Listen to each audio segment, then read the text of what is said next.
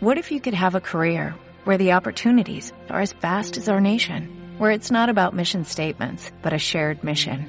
At U.S. Customs and Border Protection, we go beyond to protect more than borders, from ship to shore, air to ground, cities to local communities. CBP agents and officers are keeping people safe. Join U.S. Customs and Border Protection and go beyond for something far greater than yourself. Learn more at cbp.gov/careers. 8.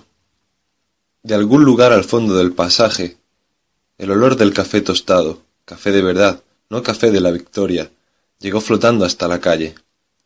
Winston se detuvo involuntariamente. Durante un par de segundos volvió al mundo medio olvidado de su infancia. Luego se oyó un portazo, que parecía interrumpir aquel aroma de manera tan brusca como si se tratara de un sonido. Había andado varios kilómetros por las calles y notaba cómo empezaba a latirle la variz. Era la segunda vez en tres semanas que no asistía por la tarde al centro comunitario. Un acto temerario, pues el número de veces que asistía se anotaba cuidadosamente. En principio, un miembro del partido no tenía tiempo libre y únicamente estaba solo en la cama. Se daba por descontado que cuando no estaba trabajando, comiendo o durmiendo, tenía que participar en alguna actividad recreativa comunitaria. Hacer cualquier cosa que indicara cierta inclinación a la soledad, incluso ir a dar un paseo, resultaba siempre un poco peligroso. Había una palabra en nueva lengua, vida propia, que significaba individualismo y excentricidad. Pero esa tarde, al salir del ministerio, se había dejado tentar por el cálido aire de abril.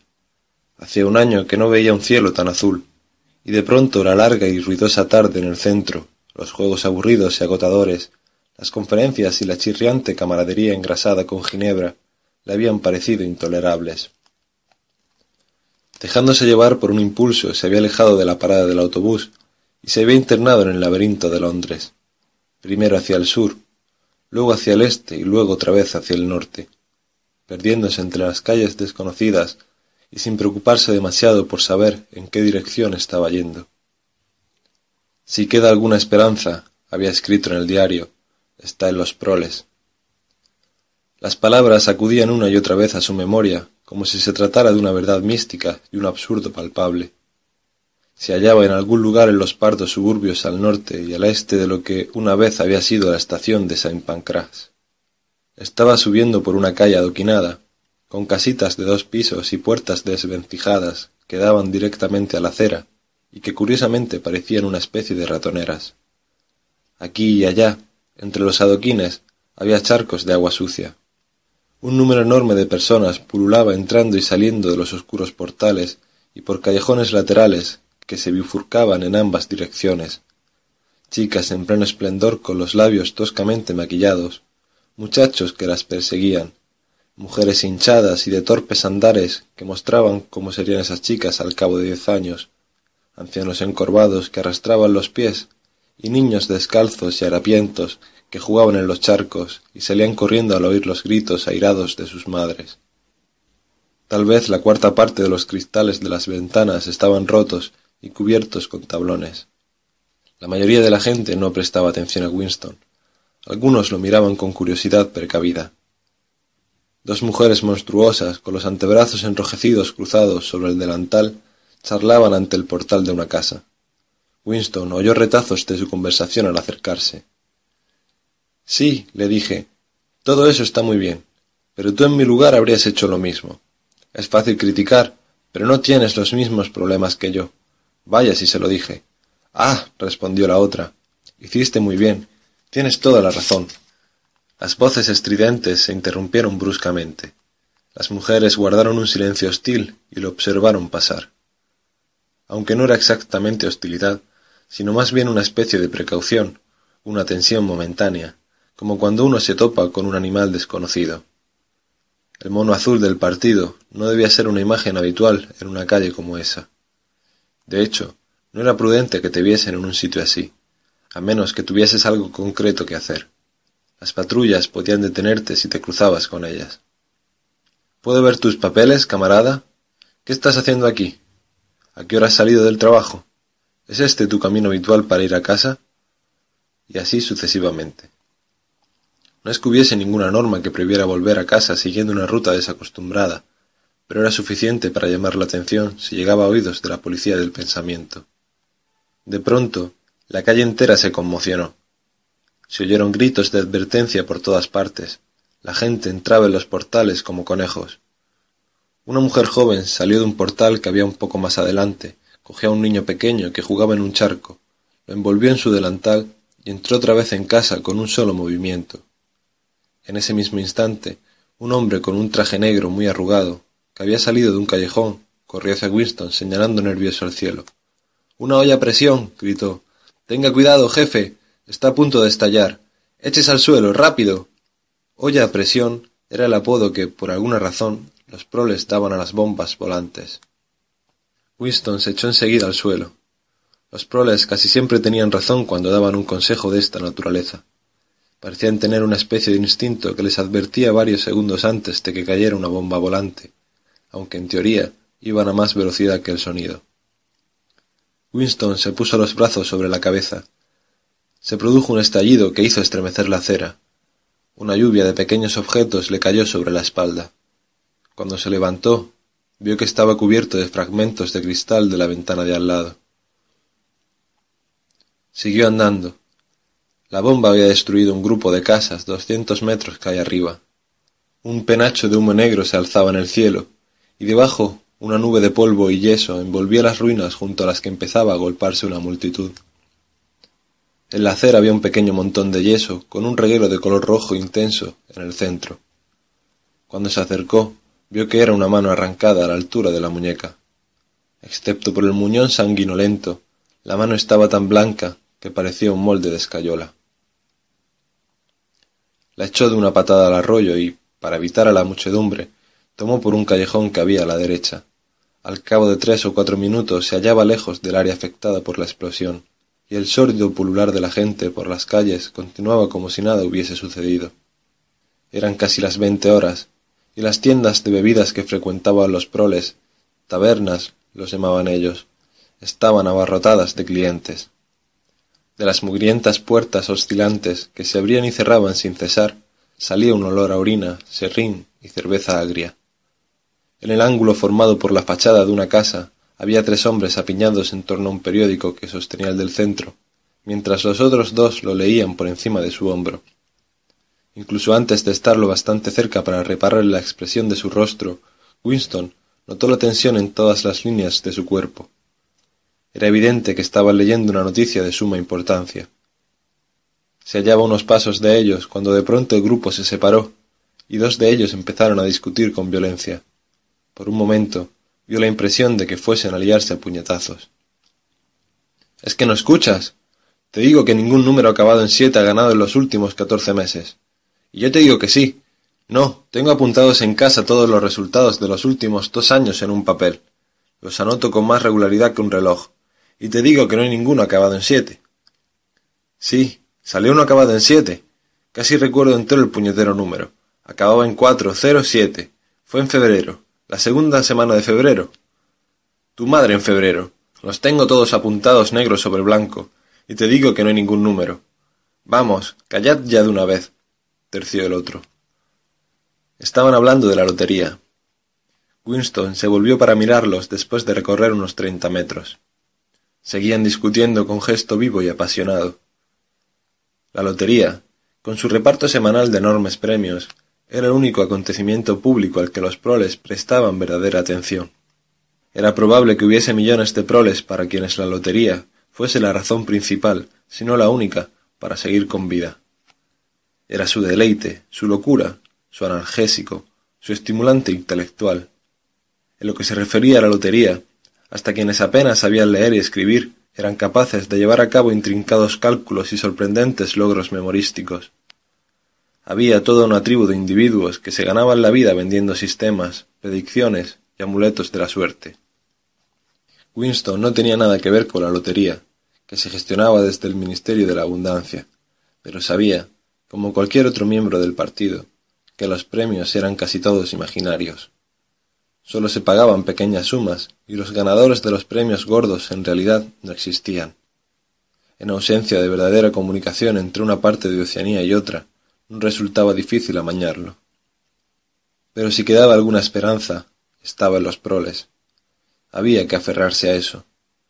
Dicho con palabras sonaba razonable, pero al ver a la gente con la que te cruzabas por la acera, se convertía en un acto de fe. La calle por la que había tomado iba cuesta abajo. Tuvo la sensación de haber estado antes en aquel barrio, y de que no muy lejos había una avenida principal. De alguna parte le llegó el estruendo de unas voces.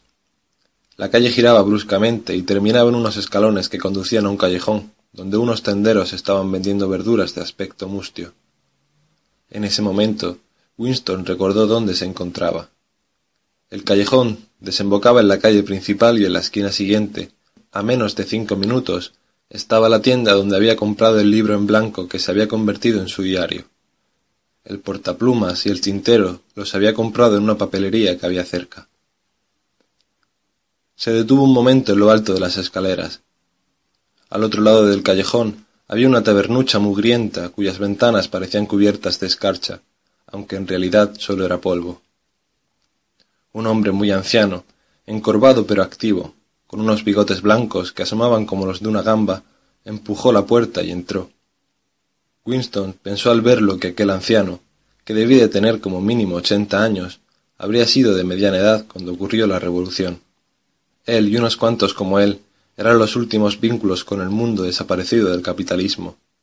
En el propio partido quedaba poca gente cuyas ideas se hubiesen formado antes de la revolución. La generación más veterana casi había sido borrada del mapa en las grandes purgas de los cincuenta y los sesenta, y los pocos supervivientes estaban aterrorizados, y hacía mucho que habían caído en una absoluta sumisión intelectual. Si había alguien con vida que pudiera proporcionar una versión fiable de las condiciones de vida a principios de siglo, sólo podía ser un prole. De pronto Winston recordó el pasaje del libro de historia que había copiado en su diario, y se apoderó de él un impulso descabellado. Entraría en la taberna, abordaría al anciano y le interrogaría. Le diría, hábleme de su vida cuando era niño. ¿Cómo eran entonces las cosas? ¿Se vivía mejor o peor que hoy? Apresuradamente, para que no le diera tiempo a volverse atrás, bajó los escalones y cruzó la calle estrecha. Era una locura, claro. Como de costumbre, no había ninguna ley que prohibiera hablar con los proles o frecuentar sus tabernas, pero ambas cosas eran lo bastante insólitas para llamar la atención. Si aparecía alguna patrulla, podía alegar que había tenido un desvanecimiento, pero no era probable que le creyesen. Empujó la puerta y le golpeó en la cara un horrible olor a queso y a cerveza agria. Al entrar, el rumor de las voces se redujo a la mitad. A su espalda notó que todos miraban su mono azul. La partida de dardos que estaba teniendo lugar al otro extremo de la sala se interrumpió por espacio de casi treinta segundos. El anciano quien había seguido estaba acodado en la barra, en plena discusión con el camarero, un joven fornido de nariz canchuda y gruesos antebrazos. Varios parroquianos asistían a la escena, con vasos en la mano. Te lo he pedido con educación, ¿no? dijo el viejo, sacando pecho. ¿Me estás diciendo que no tienes una pinta en este puñetero tugurio? ¿Y qué demonios es una pinta? respondió el camarero, inclinándose hacia adelante con la punta de los dedos sobre el mostrador. ¿Lo habéis oído?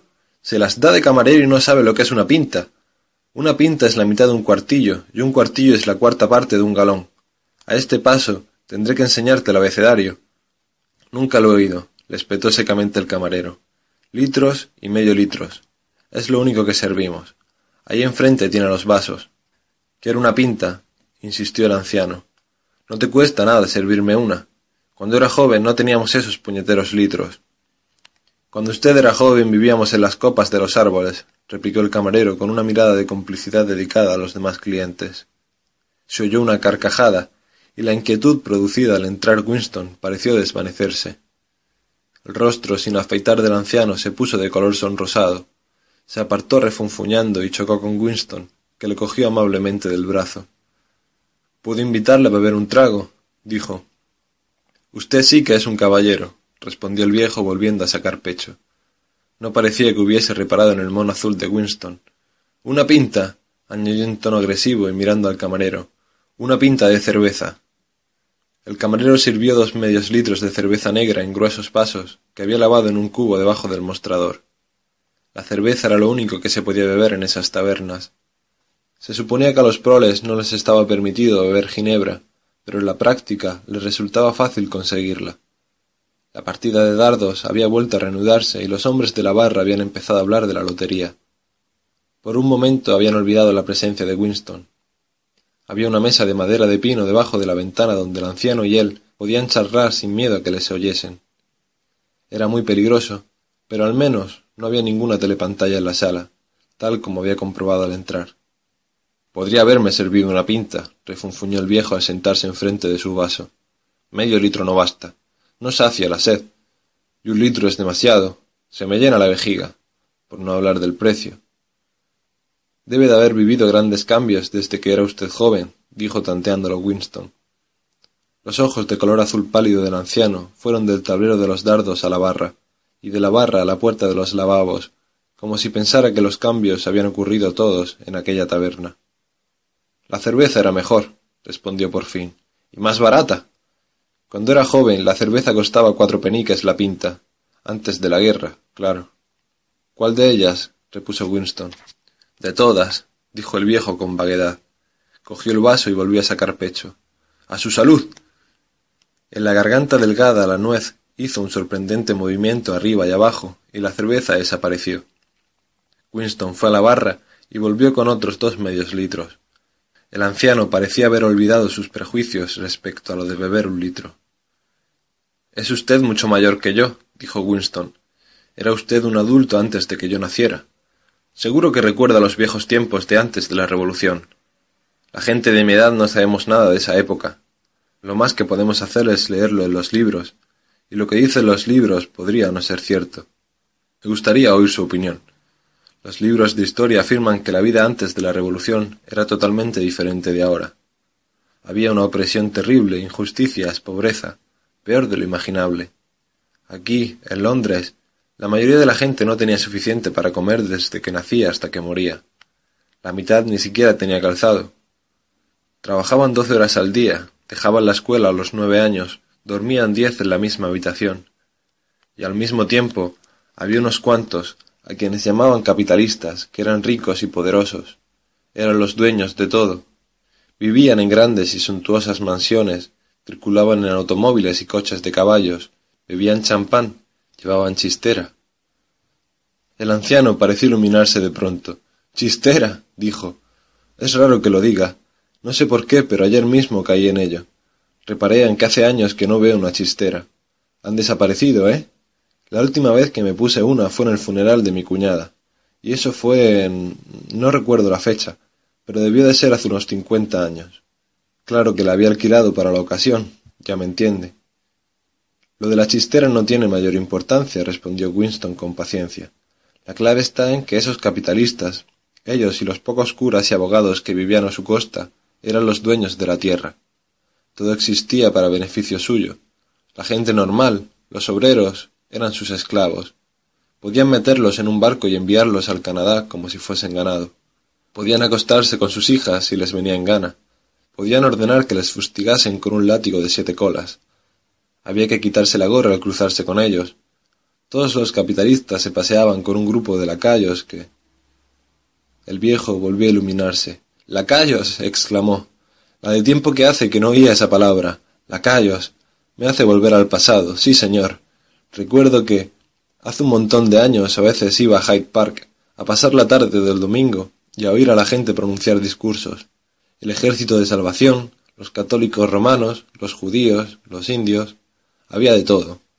Y recuerdo a un tipo, en fin, no recuerdo su nombre, pero era todo un orador. No lo tragaba. Lacayos, lacayos de la burguesía, siervos de la clase dirigente, decía, y parásitos, y llenas, estoy seguro de que los llamaba llenas. Claro que se refería al Partido Laborista, ya me entiende. Winston tenía la sensación de que no estaban hablando de lo mismo. En realidad, dijo, lo que quería saber es si cree usted que tenemos más libertad ahora que en aquellos días. ¿Le tratan a usted de un modo más humano? En los viejos tiempos, los ricos, la gente en lo más alto. La Cámara de los Lores, le interrumpió recordando el viejo. Llámelo así, si quiere. Lo que le estoy preguntando es si esa gente podía tratarle como un inferior solo porque ellos eran ricos y usted pobre. Es cierto, por ejemplo, que había que llamarles señor y quitarse la gorra al cruzarse con ellos? El anciano hizo memoria. Se bebió un cuarto de la cerveza antes de responder. Sí, dijo. Les gustaba que te quitases la gorra. Les parecía una muestra de respeto. A mí no me gustaba, pero lo he hecho muchas veces. Puede decirse que no había más remedio. Y era habitual. Y estoy repitiendo lo que he leído en los libros de historia, que esa gente y sus criados te apartaron de la acera y te echaran al arroyo. Uno de ellos me empujó una vez, respondió el viejo. Lo recuerdo como si fuese ayer. Fue la noche de la regata nocturna. Esa noche la gente siempre estaba muy alborotada, y tropecé con un joven en Shaftesbury Avenue. Todo un caballero. Traje de etiqueta, chistera y abrigo negro. Iba haciendo eses por la acera y choqué con él por casualidad. Me espetó. ¿Por qué no mira por dónde va? Así que le respondí. ¿Es que se ha creído que la puñetera acera es suya? Él dijo, como vuelva a hablarme con ese descaro, le voy a retorcer el cuello. Y yo le solté. Está borracho y le voy a enseñar lo que es bueno. No se lo creerá, pero me propinó tal empujón que casi acabé debajo de las ruedas de un autobús. En esos días yo era joven y estuve a punto de darle una tunda, solo que... Winston tuvo una sensación de desánimo. La memoria de aquel anciano no era más que un montón de detalles inconexos. Podía pasarse el día interrogándolo sin obtener verdadera información. Las historias del partido podían ser ciertas a su manera. Hizo un último intento. A lo mejor no me he explicado con claridad, dijo. Lo que estoy intentando decir es lo siguiente. Usted ha vivido mucho tiempo. La mitad de su vida la ha pasado después de la Revolución. En 1925, por ejemplo, era usted un hombre hecho y derecho. Diría, por lo que puede recordar, que la vida en 1925 era mejor o peor que ahora. Y si pudiera usted elegir, ¿preferiría vivir entonces o ahora? El anciano contempló pensativo el tablero de dardos, apuró su cerveza, más despacio que antes.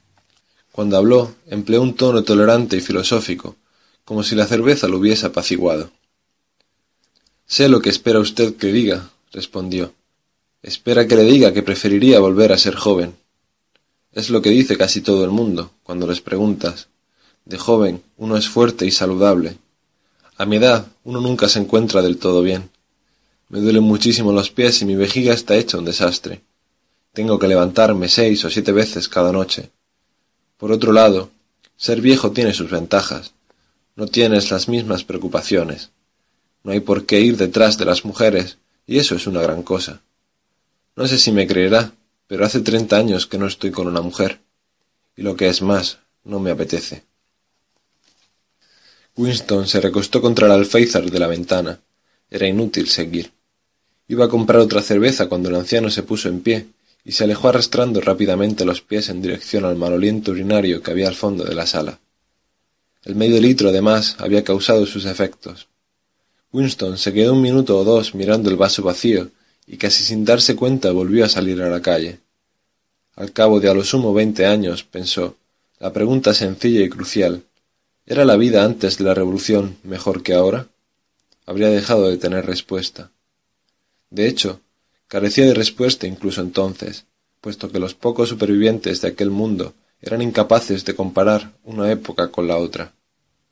Recordaban un millón de detalles inútiles, una discusión con un compañero de trabajo, la búsqueda de un bombín de bicicleta que habían perdido, el rostro de una hermana muerta hacía mucho tiempo, o los remolinos de polvo de una mañana ventosa hacía setenta años, pero los datos relevantes quedaban fuera de su campo de visión. Eran como las hormigas, que pueden ver los objetos pequeños, pero no los grandes. Y cuando la memoria fallaba y los registros estaban falsificados, no quedaba otro remedio que aceptar la afirmación del partido de que había mejorado las condiciones de vida, porque no había y no volvería a haber nada con lo que contrastarlo. En ese momento perdió bruscamente el hilo de lo que estaba pensando. Se detuvo y alzó la mirada.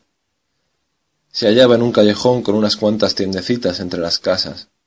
Justo encima de su cabeza había tres bolas descoloridas de metal que daban la impresión de haber sido doradas. Le pareció reconocer el lugar. Pues claro, se encontraba ante la tienda de objetos de segunda mano donde había comprado el diario. Le recorrió un escalofrío de temor. Comprar el libro había sido ya bastante arriesgado, y había jurado no volver a pasar por allí. Y no obstante, en cuanto se había despistado un poco, sus pies lo habían llevado hasta la tienda. Precisamente esos eran los impulsos suicidas contra los que había esperado protegerse al empezar el diario. Al mismo tiempo, reparó en que, aunque eran casi las veintiuna horas, la tienda seguía abierta. Pensó que llamaría menos la atención dentro que haraganeando en la acera y atravesó el umbral. Si le preguntaban, siempre podría decir que estaba intentando comprar cuchillas de afeitar. El dueño acababa de encender una lámpara de aceite que desprendía un olor desagradable, pero tranquilizador. Era un hombre de unos sesenta años, frágil y encorvado, con una nariz larga y benévola y ojos amables distorsionados por unas gruesas gafas. Tenía el cabello casi blanco, pero sus cejas eran pobladas y todavía negras. Sus gafas, sus movimientos afables y atareados, y el hecho de que llevara una vieja chaqueta de terciopelo negro, le daban un vago aire de intelectual como si fuese una especie de escritor, o tal vez un músico.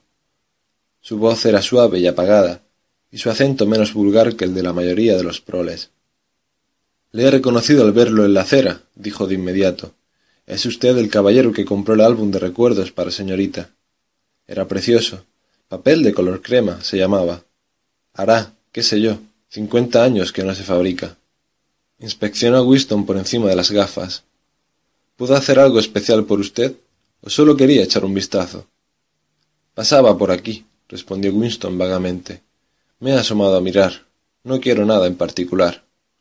Tanto da, respondió el hombre, porque no creo que hubiese podido satisfacerle. Hizo un gesto de disculpa con la blanda palma de la mano. Ya ve que tengo la tienda casi vacía.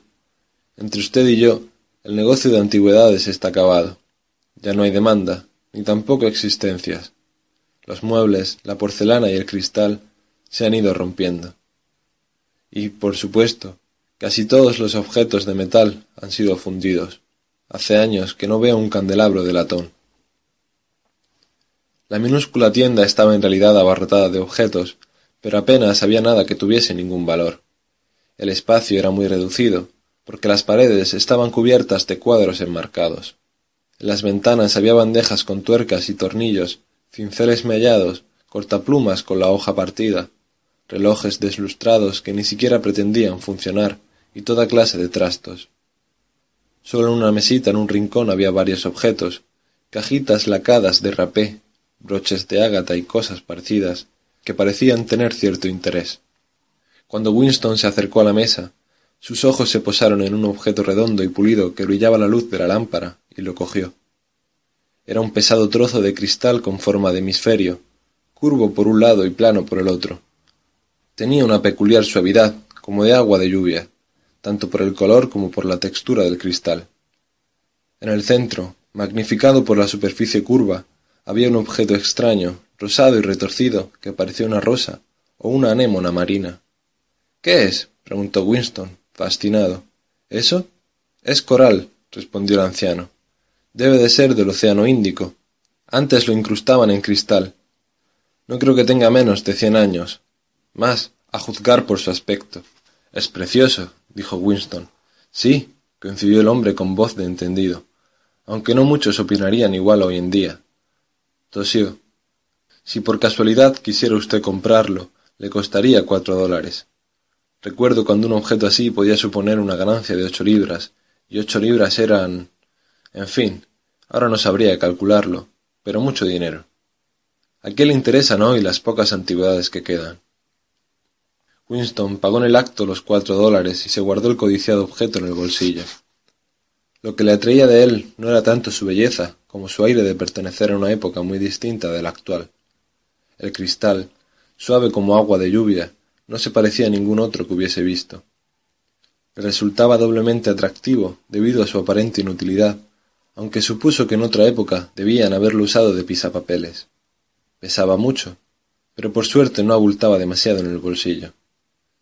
Era un objeto extraño, e incluso podía ser comprometedor si lo encontraban en poder de un miembro del partido. Cualquier cosa antigua, opuestos a eso cualquier cosa bella, resultaba siempre vagamente sospechosa. El anciano se había animado mucho después de cobrar los cuatro dólares, y Winston comprendió que habría aceptado tres o incluso dos. En el piso de arriba hay otro cuarto que tal vez le interese ver, dijo. No hay gran cosa, solo unas cuantas piezas. Será mejor encender una luz si vamos a subir. Encendió otra lámpara y, con la espalda encorvada, le condujo despacio por las empinadas y gastadas escaleras y por un estrecho pasillo hasta una habitación que no daba a la calle, sino a un patio adoquinado y a un bosque de chimeneas. Winston reparó en que los muebles estaban colocados como si allí siguiera viviendo alguien. Había una alfombra en el suelo, un cuadro o dos en las paredes y un sucio sillón cerca de la chimenea. Un anticuado reloj de cristal con una esfera con las doce horas marcaba su tic-tac sobre la repisa. Debajo de la ventana, y ocupando casi un cuarto de la habitación, había una cama enorme con el colchón encima. Estuvimos viviendo aquí hasta que murió mi mujer, dijo el anciano en tono de disculpa. He ido vendiendo los muebles poco a poco. Es una bonita cama de caoba, o al menos lo sería si pudiera eliminar la carcoma. Aunque supongo que le parecerá a usted un poco voluminosa. Estaba sujetando la lámpara en alto para iluminar toda la alcoba, y bajo la luz tenue y cálida el lugar parecía curiosamente acogedor. A Winston se le pasó por la cabeza la idea de que, si se atreviera a correr el riesgo, Probablemente fuese bastante fácil alquilar la habitación por unos cuantos dólares a la semana. Era una idea descabellada e imposible, que valía la pena descartar nada más pensarla. Pero aquel cuarto había despertado en él una especie de nostalgia, como un recuerdo ancestral. Le pareció saber exactamente cómo se sentía uno al sentarse en una habitación como esa, en un sillón al lado de la chimenea, con los pies en la rejilla y un hervidor de agua sobre las brasas. Totalmente a solas, totalmente seguro, sin que nadie te observara, ninguna voz te persiguiera y ningún otro sonido que el silbido del hervidor y el amistoso tic-tac del reloj. No hay telepantalla, murmuró incapaz de contenerse. Ah, dijo el anciano, nunca he tenido ninguna. Son demasiado caras. Y además, nunca he visto la necesidad de tener una. Ahí tiene una mesa de alas abatibles muy bonita, aunque si quisiera utilizar las alas tendría que ponerle bisagras nuevas. Había una pequeña librería en el otro rincón, y Winston gravitó de forma natural hacia ella. No había nada que valiera la pena. La búsqueda y destrucción de los libros se había hecho con tanta minuciosidad en los barrios proles como en todas partes. Era muy improbable que existiera en ningún lugar de Oceanía un ejemplar de un libro impreso antes de 1960. El anciano, con la lámpara en la mano, se había parado delante de una lámina con un marco de palisandro que colgaba al otro lado de la chimenea, enfrente de la cama. Si le interesan los grabados antiguos, empezó a decir con mucha delicadeza. Winston se acercó a examinarlo. Era un grabado de un edificio ovalado, con ventanas rectangulares y un torreón en la fachada. Una barandilla rodeaba el edificio, y detrás había una especie de estatua. Se quedó mirándolo un rato. Le pareció vagamente familiar, aunque no recordaba la estatua. El marco está fijo a la pared, le explicó el hombre, aunque supongo que podría desatornillarlo. Conozco ese edificio, dijo por fin Winston. Ahora está en ruinas. Está en medio de la calle, enfrente del Palacio de Justicia. Exacto, enfrente de los tribunales. Lo bombardearon. Oh, hace muchos años. Era una iglesia. Se llamaba San Clemente de los daneses. Sonrió a modo de disculpa, como si fuese consciente de haber dicho algo ligeramente ridículo y añadió Naranjas y limones, dicen las campanas de San Clemente. ¿Cómo? preguntó Winston. Oh, naranjas y limones, dicen las campanas de San Clemente. Es una cancioncilla de cuando era niño. No recuerdo cómo seguía, pero sí cómo terminaba. Aquí tienes una bujía para alumbrarte y aquí un hacha para cortarte la cabeza. Era una especie de baile. Unos levantaban los brazos y otros pasaban por debajo, y cuando llegaban a lo de y aquí un hacha para cortarle la cabeza, los bajaban para cogerte. Era con nombres de iglesias. Estaban todas, las principales, quiero decir. Winston se preguntó vagamente de qué siglo sería la iglesia. Siempre era difícil determinar la época en que se había construido un edificio londinense. Cualquier edificación que fuese grande e impresionante y tuviese un aspecto razonablemente nuevo, se atribuía automáticamente a la época posterior a la Revolución, mientras que cualquier cosa claramente anterior se adscribía a una época oscura llamada la Edad Media. Se decía que los siglos de capitalismo no habían producido nada de interés. Era tan imposible aprender historia a partir de la arquitectura como de los libros. Las estatuas, las inscripciones, las placas conmemorativas, los nombres de las calles, todo lo que pudiera arrojar cualquier luz sobre el pasado había sido alterado sistemáticamente. No sabía que hubiese sido una iglesia, dijo. En realidad, aún quedan muchas, repuso el anciano. Lo que ocurre es que se han dedicado a otros usos. ¿Qué más decía la canción? Ah, sí, ahora lo recuerdo. Naranjas y limones, dicen las campanas de San Clemente. Me debes tres peniques, dicen las de San Martín. Y ya no recuerdo más. Un penique era una moneda de cobre parecida a un centavo. ¿Dónde estaba San Martín? preguntó Winston. ¿San Martín? Todavía sigue en pie. Está en la Plaza de la Victoria, al lado de la Galería de Pintura. Es un edificio con una especie de pórtico triangular, con columnas en la fachada y una escalinata. Winston conocía bien el sitio. Era un museo utilizado para exposiciones propagandísticas de diversa índole, maquetas a escala de bombas volantes y fortalezas flotantes, figuras de cera que ilustraban las atrocidades cometidas por el enemigo y otras cosas parecidas. Se llamaba San Martín del Campo, añadió el anciano, aunque no recuerdo que hubiese campos cerca. Winston no compró la lámina. Habría sido una posesión aún más incongruente que el pisapapeles de cristal y no habría podido llevársela a casa sin sacarla del marco. Pero se entretuvo unos minutos más hablando con el dueño, cuyo nombre, descubrió, no era Wicks, como habría podido deducirse por la inscripción del escaparate, sino Charrington. Al parecer, el señor Charrington era un viudo de sesenta y tres años y había vivido casi treinta en esa tienda. Todo ese tiempo había tenido intención de borrar el nombre del escaparate, pero nunca había llegado a hacerlo. Mientras charlaba, la cancioncilla siguió rondándole a Winston por la cabeza. Naranjas y limones, dicen las campanas de San Clemente. Me debes tres peniques, dicen las de San Martín. Era curioso, pero al repetir los versos para tus adentros, tenías la sensación de oír campanas de verdad, de que las campanas de un Londres desaparecido todavía existían, ocultas y olvidadas. Le pareció oír su tañido de un fantasmal campanario a otro. Sin embargo, que él recordara, Nunca había oído campanas en la vida real. Se apartó del señor Charrington y bajó solo las escaleras para que el anciano no le viera escudriñar la calle antes de salir. Había decidido que, pasado un tiempo prudente, digamos un mes, correría el riesgo de regresar a la tienda. Tal vez no fuese más peligroso que saltarse una tarde en el centro. Lo verdaderamente temerario había sido volver después de comprar el diario y sin saber si el dueño era de fiar. En fin, Sí, volvió a decirse, regresaría. Compraría alguno de esos cachivaches tan bonitos. Compraría el grabado de San Clemente de los daneses.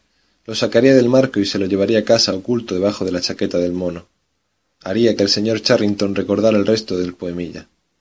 Incluso el descabellado proyecto de alquilar la habitación del piso de arriba volvió a cruzar momentáneamente por su imaginación.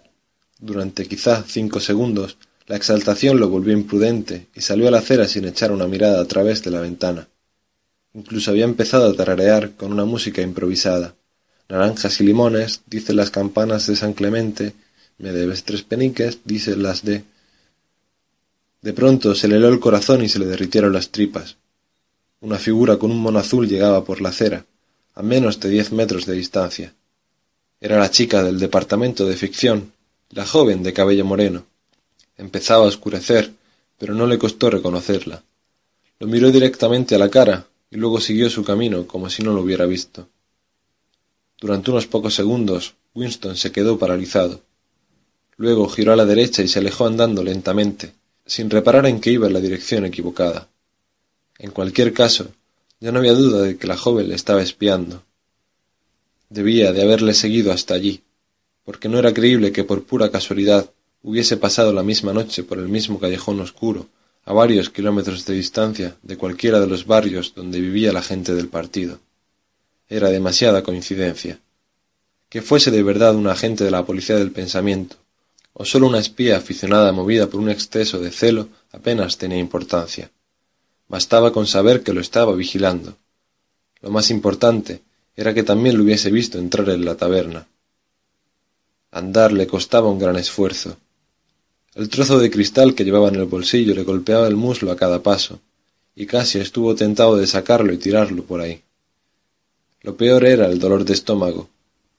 Pasó un par de minutos convencido de que se moriría si no encontraba pronto unos servicios públicos, pero en un barrio semejante seguro que no habría. Luego se le pasaron los retortijones y quedó solo un dolor sordo. El callejón no tenía salida. Winston se detuvo. Esperó unos segundos preguntándose vagamente qué hacer. Luego dio media vuelta y volvió sobre sus pasos.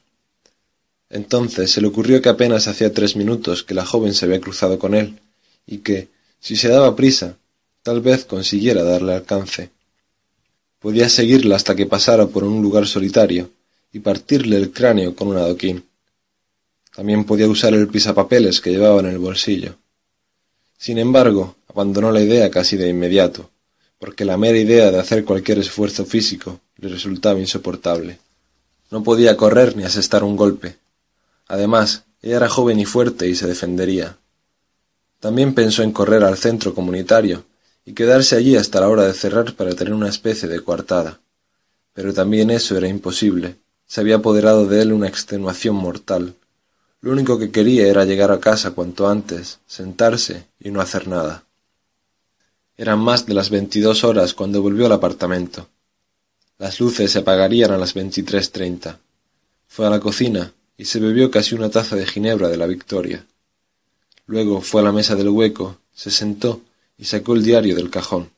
No obstante, no lo abrió enseguida. En la telepantalla, una metálica voz femenina vociferaba una canción patriótica.